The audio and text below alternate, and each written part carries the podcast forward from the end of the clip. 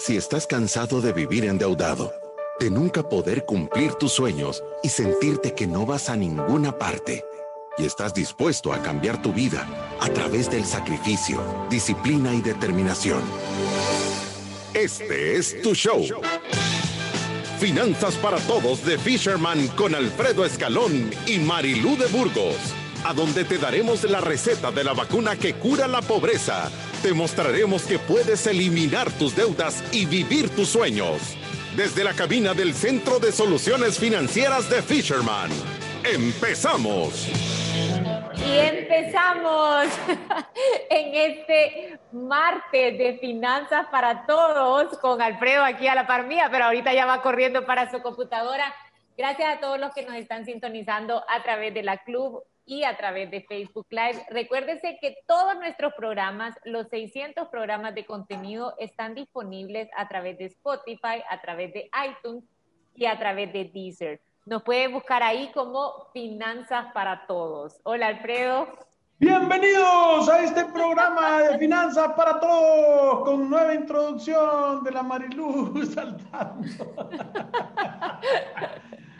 Qué es que no, ¿saben qué? Yo les tengo que contar, de verdad, yo soy la que anda siempre pendiente de que ya es la hora de la radio y ando para todos lados, Alfredo, ya es la hora de la radio y él se fue, se conectó y de repente lo veo por ahí que todavía andaba platicando cuando ya había empezado el programa. Dios santo.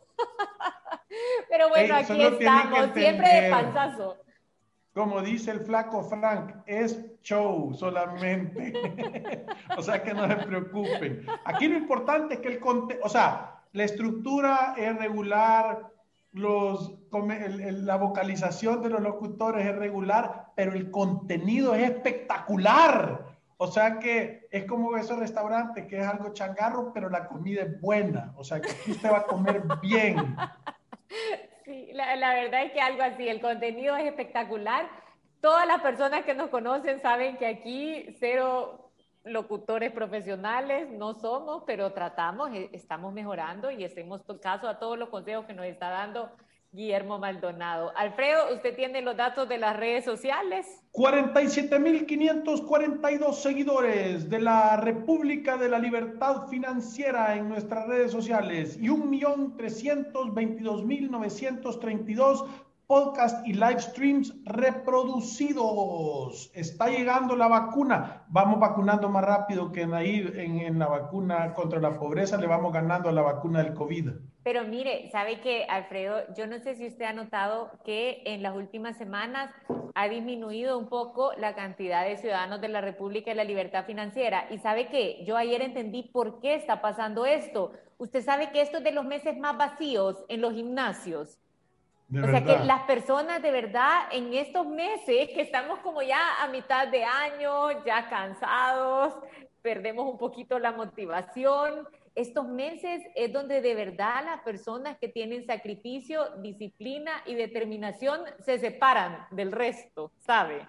Son las personas que siguen tomando ese montón de pequeñas buenas decisiones, que siguen tomando decisiones buenas para su salud, para sus finanzas, y, y, hay como un momento en donde un montón de personas ya desiste de estar haciendo una diferencia y otro sigue, y esa es la diferencia entre tener éxito o haberlo intentado.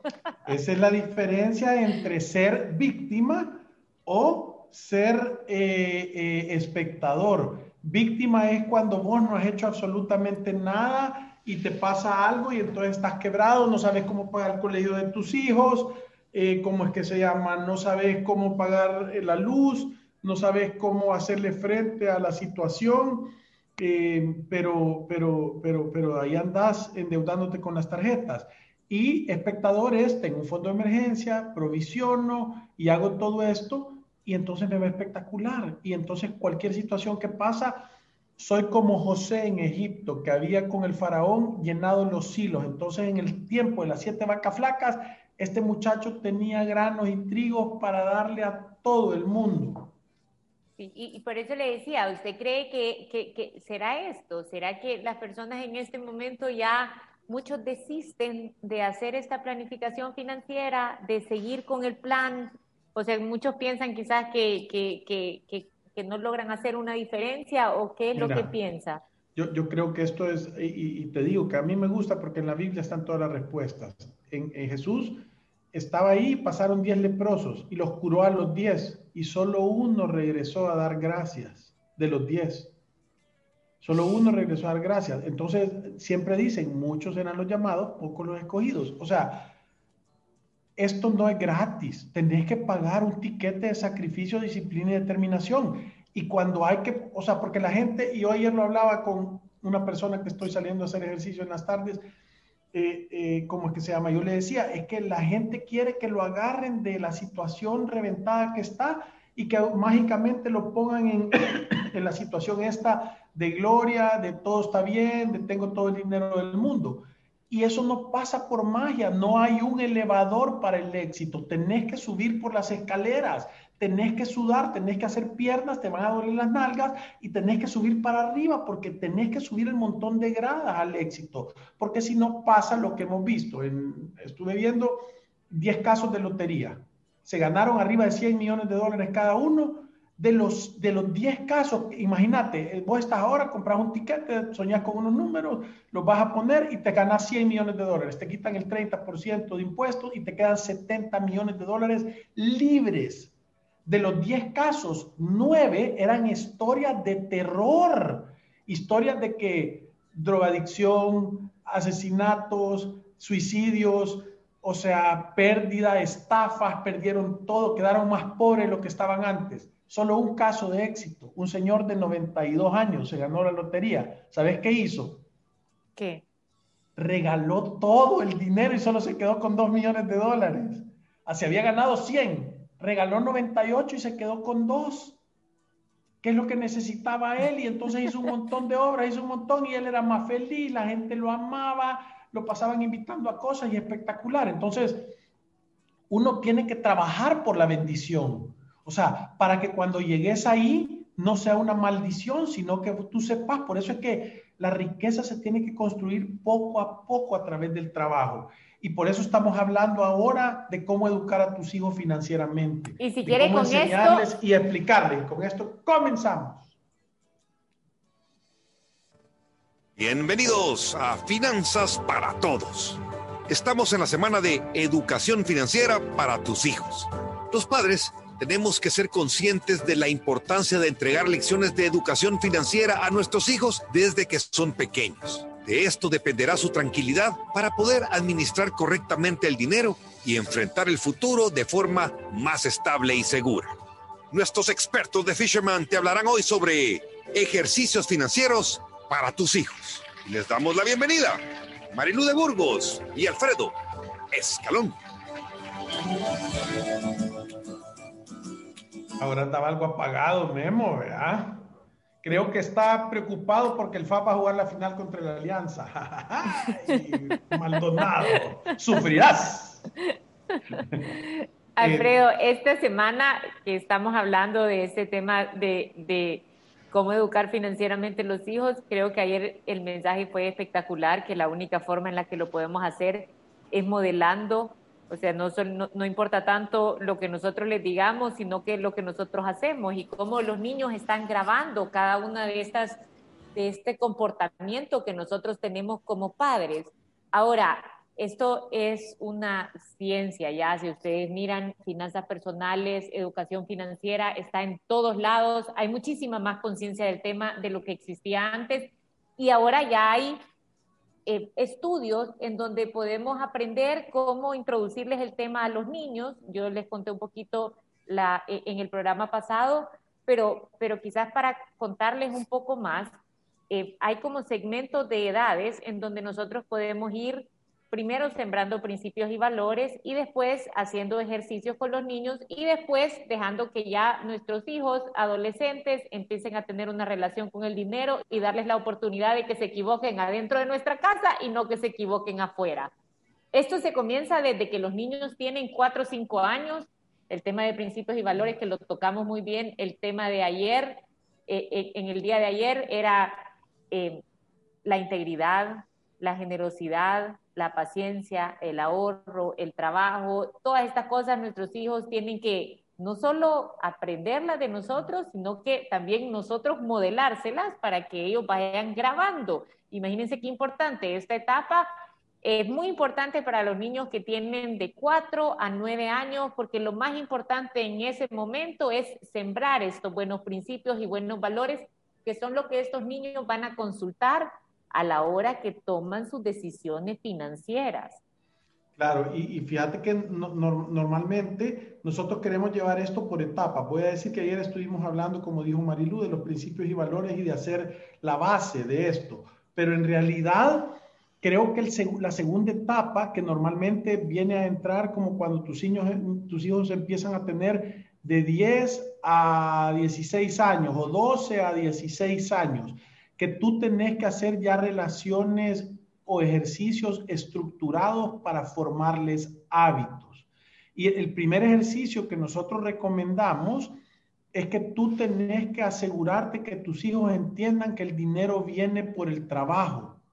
Porque la mayoría de gente, y yo te voy a decir, aquí está el, el amor malsano de los padres, diciendo, ay, pobrecito mi hijo, yo le quiero dar todo lo que yo no tuve y lo quiero hacer un perfecto inútil que crea que se merece todo porque entendés que ese amor no puede ser así, porque la vida no es así.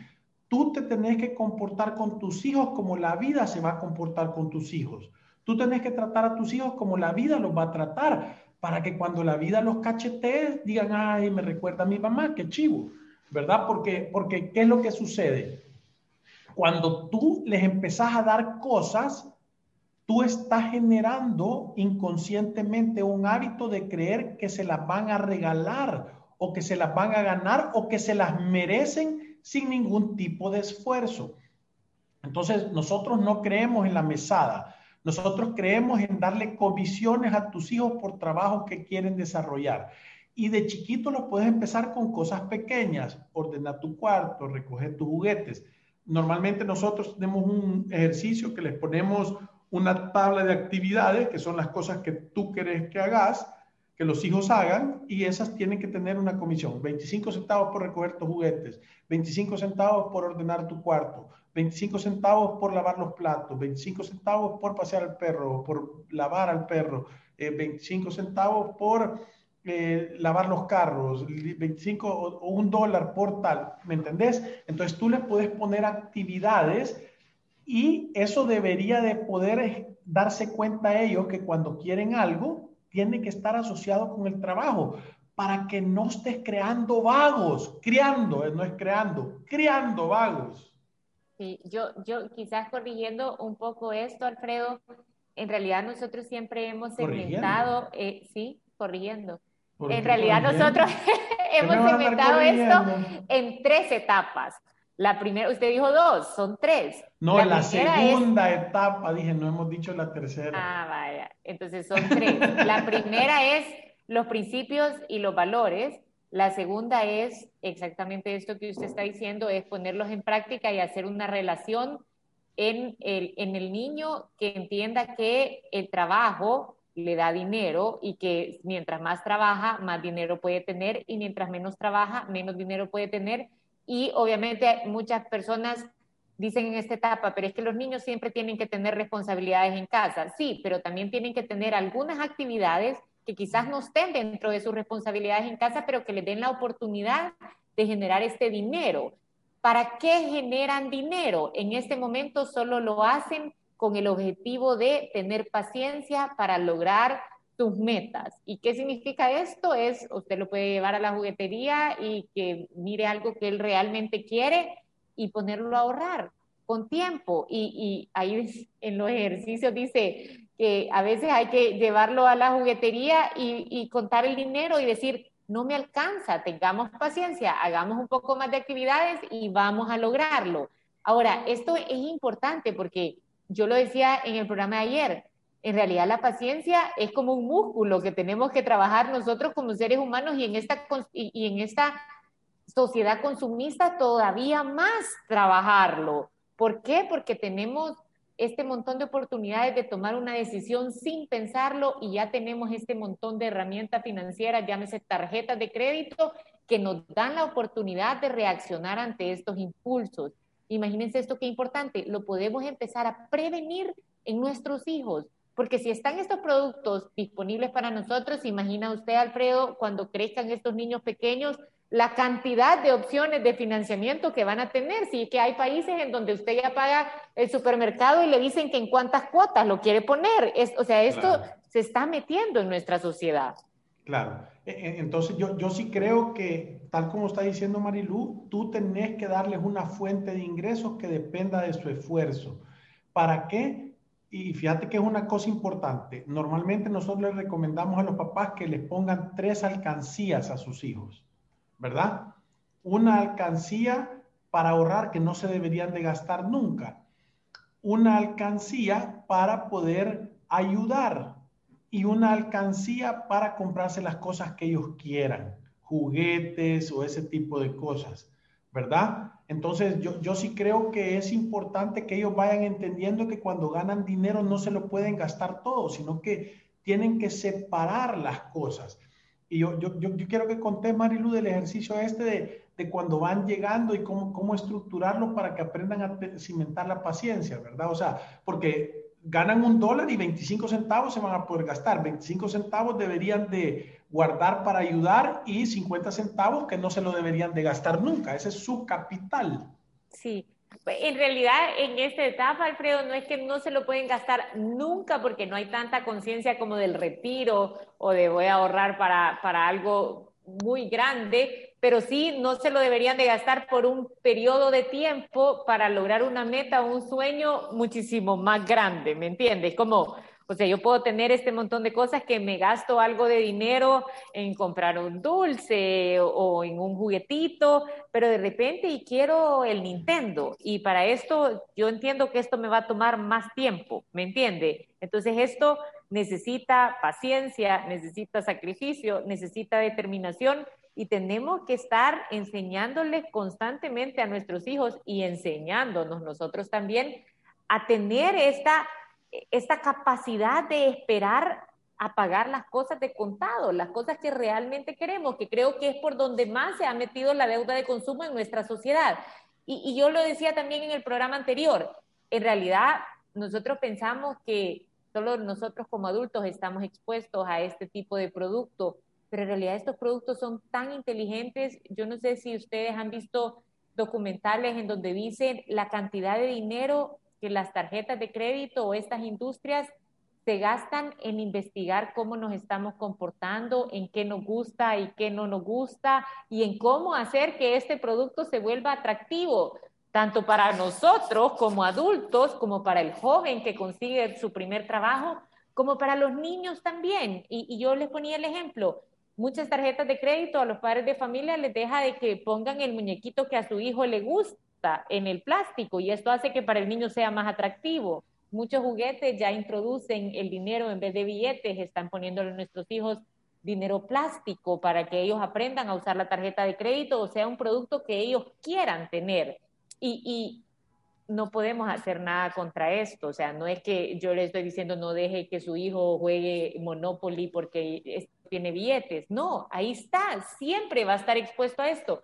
Pero nosotros como papás podemos estar haciendo ejercicios constantes en nuestro hogar para lograr que este niño reconozca que el dinero viene del trabajo y que mientras él más trabaja, más dinero logra hacer y que el dinero no solo sirve para gastarse y comprarse las cosas a lo loco, sino que si uno planifica puede tener cosas que realmente quiere y que le van a tomar un poquito más de tiempo. Y lo otro importante que usted decía es, también le podemos enseñar a estos niños que el dinero no es solo para echárnoslo nosotros encima, sino que la alegría de poder dar y ayudarle a alguien que está en una circunstancia desfavorable o eh, muchos niños tienen también eh, algunas cosas que, que, les gusta. Por ejemplo, a mi hijo le encantan los animales y él le encanta ayudar a animales y, él puede sentir que su dinero sirve para una causa que está cercana a, su corazón, ¿me entiende? Y eso hace que nosotros como seres humanos sintamos alegría.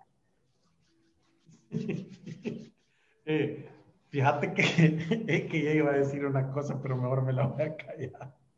Entonces, eh, fíjate que yo, yo, creo que parte también de este tema del ahorro y la, y la, y la ayuda eh, es es poder darle la oportunidad de que aprendan a tener la paciencia, ¿verdad? O sea, eso de que quieren comprar algo, que vayan y que no les alcance y que le digan, bueno, hay que ir a hacer dos lavadas más. Esos son el tipo de ejercicios que funcionan para que se den cuenta de que no tienen que desesperarse, que saben cuál es la manera de generar y, puede, y puede venir y, ir a generar el trabajo para aprender a saber de que a través del trabajo pueden obtener las cosas con paciencia, porque normalmente eh, lo que esta generación está acostumbrada es a una, eh, eh, como a una gratificación instantánea, voy a decir. Como no me lo he ganado y no me lo puedo ganar, entonces yo me lo voy a dar inmediatamente y ahí veo después cómo lo pago. Y, esa, esa no tener paciencia te mata a lo largo del tiempo, ¿verdad? Entonces creo que esa parte de enseñarle a tener paciencia, de asociar el trabajo con los ingresos, de saber que tú tenés que ahorrar una parte de dinero y no gastártela nunca, que sabes que tenés que ayudar. Es que ayudar a las personas es un ejercicio que te sirve a vos para que el dinero no se te pegue como melcoche en el corazón y que no seas después una persona agarrada. Y la tercera es poder comprarte tus cosas y disfrutar, es el fruto del trabajo. Entonces, pónganse a pensar los que nos están escuchando, qué lindo esto. Si vos a tus hijos, desde que tienen 6, 7, 8 años, 10 años, 11 años, 12 años, empezás a hacer esta estructura, entendés que ese va a ser el hábito y solo así van a conocer no van a saber que no tienen que pedir dinero prestado, van a, lo van a tener claro, van a saber que tienen que ahorrar dinero, de cada dinero que entra, tienen que ahorrar una parte y no gastársela nunca, que tienen que ayudar y que tienen que poder, eh, eh, que se pueden dar sus gustos de acuerdo al trabajo y al objetivo que tenés. Eso es mejor que dejarles dinero en herencia, eso es mejor que dejarles una cuenta llena de pisto, es mejor que dejarles una casa un apartamento o una empresa. De verdad, esto es la llave del éxito financiero y tú lo puedes hacer estructurado para eso. Sí, y quizás para darles un poco la estructura, yo, yo diría que ustedes me imagino me escuchan y saben las edades de sus hijos, divida este segmento de 4 a 8 años. De 4 a 8 años yo me debería de concentrar en principios y valores y estar buscando las oportunidades de la vida o historias que me ayuden a sacar estos temas con mis hijos y hablar de la honestidad, hablar de la integridad, puedo también hablar del ahorro, puedo hablar de la deuda, pero no es necesario que esté haciendo tantos ejercicios y, esto no significa que no lo vamos a hacer, pero lo más importante es que él aprenda de principios y valores. De los 8 a los 12 años yo puedo empezar a hacer ejercicios, como dice Alfredo, y, y hay ejercicios espectaculares para niños, hay kits que ya venden hechos, nosotros desarrollamos uno, pero creo que ahorita no lo tenemos disponible, pero le voy a avisar cuando ya lo tengamos porque lo vamos a volver a sacar, en donde poníamos como una tablita y esto lo pueden hacer ustedes en, su casa con sus hijos. Poníamos como una tablita en donde las personas se la pegaban al niño y entonces el niño podía ver qué actividades tenía que realizar y cuánto dinero iba a ganar por cada una de estas actividades. Entonces, él podía chequear si la hizo lunes, si la hizo martes, y al final esto servía como para tener un estado de cuenta. Tantas cosas hiciste, tal día las hiciste, entonces yo te tengo que pagar tanto dinero. Ese dinero el niño lo recibe, lo lleva a su alcancía y lo va a distribuir y esto le va a enseñar a él que el dinero no es solo para gastármelo en las cosas, ni tampoco para gastármelo ya, sino que yo puedo planificar con mis fondos qué tengo que hacer. Y piensen eso, eso es administrar. Eso es cuando nosotros nos pagan el salario y decimos, esto voy a hacer con el dinero y lo estamos haciendo desde chiquititos. Entonces, ellos aprenden que con este dinero tienen que ayudar, que con este dinero pueden gastar y con este dinero pueden ahorrar. No importa, no, nos tenemos que sentar a hablarles de retiro y hablarles de la universidad y todo esto. No, él está haciendo ejercicios, estos son ejercicios básicos de sentido común avanzado, pero créanme que para él va a ser un cimiento del que no se va a poder perder cuando esté adulto. Y cuando este niño llega a los 12 años, yo, con este mismo sistema de estarle pagando dinero, puedo empezar a hacer periodos más largos. ¿A qué me refiero con esto? Yo voy a dejar que se equivoque que tenga la oportunidad de manejar más fondos si está dentro de la capacidad económica de la familia, por supuesto. Darle el dinero de un mes, darle el dinero de dos meses. Y si se lo gastó el mismo día, pues entonces que solo come en la casa y que pase sin hacer nada divertido por un buen periodo de tiempo. ¿Por qué?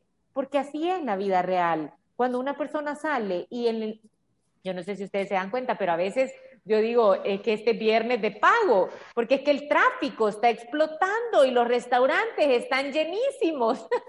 y de repente el siguiente fin de semana usted se da cuenta que las personas no andan dinero porque no está el mismo nivel de lleno ni el mismo nivel de tráfico. Y en realidad esto, si lo pensamos, eh, se refleja en una falta de administración yo recibo mi dinero y como ahora tengo dinero, salgo en el momento y me lo gasto casi todo lo que tengo para entretenimiento. y entiende, y llega el siguiente fin de semana y no lo tiene. Entonces, cuando hacemos esto con nuestros hijos, les estamos enseñando a ellos la habilidad de administrar, porque es eso, es una habilidad y, y la tenemos que estar formando todo el tiempo. Entonces les enseñamos que el dinero cuando se recibe, lo primero que tienen que ir a hacer no es irlo a gastar, sino que es planificar qué voy a hacer con él. Y cuando ya lo hacemos de 12 años para arriba y les dejamos que se equivoquen con periodos más largos, entiende que va a sufrir una consecuencia mínima porque está en su casa, porque no le va a pasar nada, porque si se gasta todo el dinero, todas sus necesidades de todas maneras van a estar cubiertas. Pero cuando son adultos, perdón, pero esto no es así, Alfredo. Cuando un adulto se equivoca, Pueden haber cosas que deje sin pagar, pueden haber problemas económicos, puede perder cosas que realmente tienen valor. Entonces, si lo ven, en realidad esta educación financiera es bastante básica, pero tiene sentido. O sea, lo que les estamos enseñando a nuestros hijos son principios y valores y habilidades de cómo manejar el dinero. y, ahora yo, yo te digo que yo creo que de las cosas más importantes, Marilu, es, es Pónganse a pensar, porque todos los que nos están oyendo tienen conciencia. Ahora, imagínense que, que, todo el país empezara a hacer estos ejercicios y que en los hogares esto se volviera una moda y esta fuera la cultura de nuestra patria. ¿Qué sucedería? En 10 años, ¿qué tipo de ciudadanos tuviéramos? O sea, ¿cómo fuera para adelante con gente que le han inculcado honestidad, que le han inculcado integridad, que le han inculcado eh, eh, eh, el, caridad, la capacidad de poder ayudar a terceros, que, que, tienen conciencia colectiva, que son buenos administradores, que entienden a dónde están parados y toman decisiones con sentido común y no decisiones basadas en emociones. ¿Qué tipo de sociedades tuviéramos generando y qué frutos creen que cosecháramos. Entonces, pónganse a pensar de verdad la genuina importancia de hacer esto. Si es que en una generación podemos romper el ciclo de la pobreza, en una generación lo pudiéramos romper. Solo tenés que dar las bases, solo tenés que compartirlo, solo tenés que hacer esos ejercicios, porque una cosa es, una cosa es que ustedes eh, escuchen y les guste el mensaje. Y otra cosa es que de verdad se pongan las pilas y lo hagan. Que lo ejecuten, que vayan a comprar las tres alcancías o las tres latas de leche, que, que de verdad pongan la tablita con un papel y un lapicero, le pueden poner todas las veces que recojas tus juguetes, te ganas 25 centavos, ¿verdad? Entonces, yo, creo que es súper importante que la gente tenga conciencia de entender el gran retorno sobre esta inversión de asegurarte que les estás dando a tus hijos herramientas para que tengan una genuina oportunidad que realicen sus sueños y que los hagan realidad. Si es que debería de ser prioridad a número uno. Sí. Y, y sabe que yo creo que como papás de verdad nos podemos poner creativos. Yo creo que todos conocemos qué le gusta a nuestros hijos o qué están esperando poder comprarse. Sí, porque yo les ponía el ejemplo, pero ya lo hice hace varios programas, que, que, yo hice una dinámica con mi hijo que en realidad lo convirtió, en mi opinión, en un gran lector, porque, o sea, él leía y siempre le ha gustado leer, pero cuando empezamos a, yo le compraba los libros, ¿verdad? Porque siempre me ha encantado que lea y, lo hemos apoyado un montón con que él lea bastante, pero de repente se nos ocurrió empezar a vender los libros en la colonia donde vivimos o que también lo empezara a vender en el colegio. El libro que leía, que había terminado, lo podía vender y él quedarse el dinero y si no lo había vendido, si no lo había leído, el dinero era de regreso para mí, porque yo había gastado dinero por algo que él no había aprovechado y, no lo había leído. Y de verdad, yo le digo, se volvió en un gran vendedor, porque el día que no le llevaban el dinero que ya estaba pactado que le iban a pagar, él no entregaba el libro. y yo, yo le iba a traer al colegio y me decía que ahí lo llevaba de regreso. Pero de verdad le sirvió hasta para para tener conciencia de cómo manejar mejor un poco de dinero y, ahora uno puede ver hijos que están un poco más formados en, el tema de no malgastarlo, porque creo que eso es algo sumamente importante. Y, en diferentes ocasiones lo podemos vivir con nuestros hijos. Yo, yo se lo conté a usted una vez. O sea, yo eh, fui a, un parque con, con, con unos amigos y un amigo de mis hijos, bueno, ya habíamos hablado con las mamás que no íbamos a gastar en un juguete que querían, que no lo íbamos a comprar y que estábamos de acuerdo. Y de repente estábamos en el parque y apareció y ya lo habían comprado, ¿me entiende? Y, y, y yo en ese momento dije, ya me tocó comprar a mí este juguete, que qué mal. Y, y, y cuando, cuando me, me, senté a hablar sí, que es por impulso, no es ni siquiera porque lo quieren o lo van a ocupar. Y, y, sabe, es bien difícil porque entonces entra el otro y porque se lo compraron al otro y estamos todos juntos y venimos todos juntos y unos los tienen y otros no, cuando habíamos quedado que nadie lo iba a tener. Y de, y de repente me dijeron, mami, ¿sabes que no nos lo compres? Es que no vale la pena, no, no malgastemos el dinero en eso, en realidad ni lo vamos a usar yo dije, de verdad, qué conciencia. Ya tienen conciencia. O sea, yo, yo no sé, pero mis hijos tienen 9 y 11 años, pero yo les garantizo que si uno se toma un poquito de tiempo en darles conciencia del valor de dinero, también compararles lo que cuestan las otras cosas, hablarles de, de, de, la, de la vida real, de cuánto cuesta ganarse el dinero, de qué significa malgastarlo, qué otras cosas se pueden hacer con esos fondos, los niños son tan inteligentes y van tomando una conciencia y van tomando decisiones que nos pueden ayudar a nosotros como padres también, ¿me entiende? Porque si en ese momento yo hubiera tenido un niño caprichoso, posiblemente hubiera caído en no, yo no voy a amargarme yo el viaje y amargar a estos niños llorando que el otro lo tiene, pero son niños que entienden y entonces las decisiones hasta para uno se vuelven más fáciles. Pero ese, ese Marilú no es de suerte y entendés en la ventaja que los pones sobre todos los demás. Es que son puntas porque tienen una conciencia más avanzada. Alejandro lo molestaban, que decían, ahí viene escalón al niño que le pagan por guardar los recibos. Porque yo le decía, yo te voy a volver a dar dinero si me traes los recibos de que has gastado. Y, y eso les da una estructura y una base diferente. Entonces, se tienen que atrever a ser diferentes, se tienen que atrever a que a sus hijos los vean diferentes que, entiendan que, este camino, aunque al principio parece, no parece tan chivo, es el mejor a lo largo del tiempo. Por eso toda esta semana vamos a pasar hablando de cómo educar a tus hijos, cómo hacer guerreros y ciudadanos de la República de la Libertad Financiera, cómo hacer bichos conscientes, trabajadores, responsables, caritativos e íntegros, por si algún día se les ocurre ser políticos. Con esto nos vamos a una pausa comercial y ya regresamos.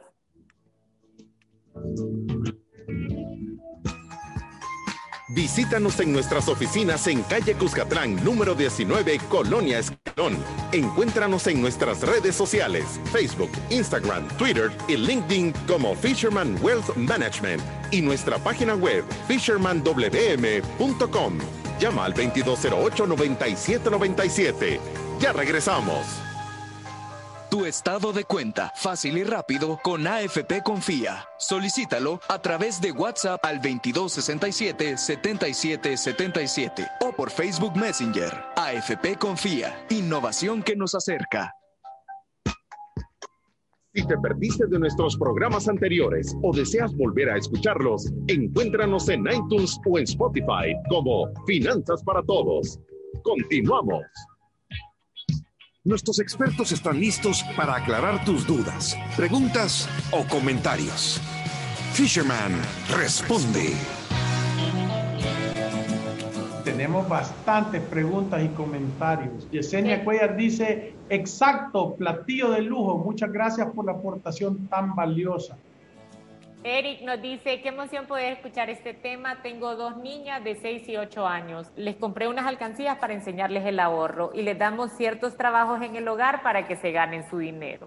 Como tiene que ser. Y, y comprarle dos alcancías a cada una, una para ahorrar, que no lo van a tocar nunca, y una para gastar, porque entonces empiezan a tener el concepto ese de la diferenciación y que saben que una puede tener esas cosas. Es tremendo ejercicio que estás haciendo, Eric. Sí. Eh, Rodríguez nos dice, Alfredo Escalón, qué carisma. Y la Marilu está diciendo que me concentre. Y que, sí, sí. es lo máximo, nos inspira a tomar buenas decisiones y educar a la familia con las finanzas. Bendiciones para ambos. Y Carlos Enrique Morán dice una Darth Vader, otra de Stormtrooper y un cuchito. Tres alcancías. sí, y, y, de ahí nos dice, nuestra familia tuvo la dicha y la bendición de conocerlos y de verdad con la ayuda de Dios y Fisherman vamos saliendo adelante. Podremos transmitir a nuestros hijos sus consejos para dejarles la mejor herencia en hacer un buen uso de su dinero y llevar bien sus finanzas. Muchas gracias. No solo eso, 643 programas hay subidos en Spotify. En el canal de YouTube de Fisherman hay otro montonazo de podcasts. Pónganselos. Cuando se duerman, vayan a ponerle unos audífonos como estos y pónganselos para que les esté quedando en el subconsciente grabado. Carlos Mauricio dice, no tiene desperdicio, gracias por compartirnos todo esto.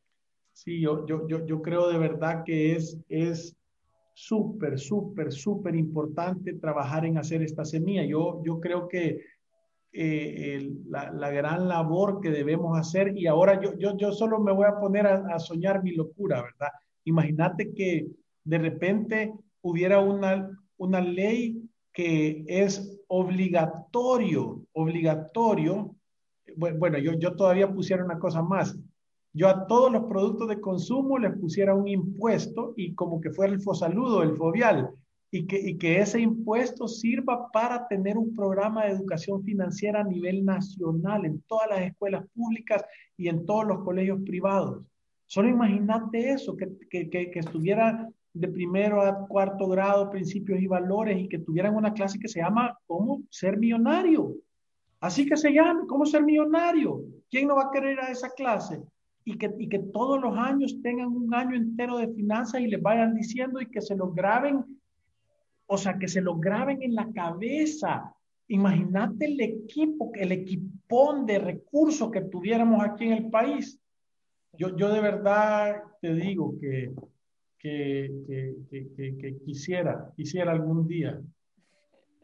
Alfredo, también la terminación 7010 nos comparte, buenas tardes, nos manda una foto con el montón de monedas ahorradas y ahí a la par dice una cuenta también de Banco Agrícola que se llama Chiquimax, que es para niños y dice buenas tardes. Mi hija está aprendiendo a ahorrar y se emociona mucho cuando sacamos las monedas y las contamos. El ahorro que hace es por trabajos en ayudar a lavar el carro y ayudar a su tía a ordenar una mercadería, etcétera. El ahorro se lo empezamos desde que tenía un año de edad y hoy que está creciendo es un reto enseñarle a que piense bien en qué usará sus fondos ahorrados. La niña tiene ocho años, Alfredo. Me da esperanza, de verdad, porque yo que se venga a trabajar a Fisherman nomás pueda. Dice, buenos días, una consulta. Ustedes no pueden brindar la muestra de la tabla de amortización que utilizan. Es que estoy, pre estoy prepara prepagando, debe ser una deuda y quisiera llevar un mejor control. Ya te vamos a, a publicar, ahí, si vos pones tabla de amortización en, en, en el Internet, en Google, eh, eh, te salen un montón y ahí las puedes poner, ¿verdad? Pero ya vamos a ver cuáles son las que podemos compartir. Lo vamos a compartir el programa de mañana. Sí, porque eh, en realidad están adentro de nuestra planificación financiera, pero es una tabla de amortización normal, o sea, te tiene que pedir el valor del crédito, la tasa de interés, el plazo, nosotros también le ponemos la fecha de inicio del crédito y al lado, y, al lado ponemos obviamente los intereses que pagarías si no le abonas nada a ese crédito y después lo que te ahorrarías aplicando un prepago al crédito. Entonces tú puedes modelar cuánto querés prepagarle. De verdad que es un ejercicio espectacular para que las personas se emocionen, porque tú puedes ponerle, si yo en vez de gastarme estos 50 dólares se los abono al crédito, muchas veces puedes ver que en tu hipoteca, en, tu hipoteca ahorrar 50 dólares se convierten en 4 mil dólares o 3 mil dólares y decís, no, vale la pena, o sea, metámosle más dinero a este crédito para salir antes. Entonces, e, es, ah. importante. Alejandro Rodríguez dice, hola amigos de Fisherman, ¿qué es para ustedes el dinero y cuál es el valor que tiene en sus vidas? Que, que, que, es súper buena cosa. Lástima que estamos a un minuto. el tiempo. Yo, yo, te lo voy a decir, eh, eh, eh, te lo voy a decir la versión rápida. El dinero es una herramienta para intercambio de cosas, es solamente eso, ¿verdad? y número dos, ¿cuál es la importancia que tiene en nuestras vidas? Yo te digo que tiene como el sexto puesto en las prioridades de la vida. Dios va primero, tú vas primero, tu familia va primero, tus amigos van primero, tu trabajo, o sea, van antes que, que esa, que, que, que, que la importancia del dinero. Entonces, creo que muchas veces hay sufrimiento cuando tú pones al dinero en un puesto que no le corresponde, ¿verdad? Alfredo, se nos acabó el tiempo. ya lo vi, Marilu. Em, eh, eh, el, el, el, dinero, cada vez que lo pones en una posición que no le corresponde, hay sufrimiento. Por eso uno tiene que tener sus prioridades en orden y eso es parte de lo que queremos enseñarle a todas las personas para que se lo transmitan a sus hijos en esta semana. Y recuérdense que ir a través de la vida sin una planificación financiera personal y sin educar a tus hijos financieramente es un acto de genuina locura. Nos Gracias. Vemos el día de mañana. Adiós. Adiós.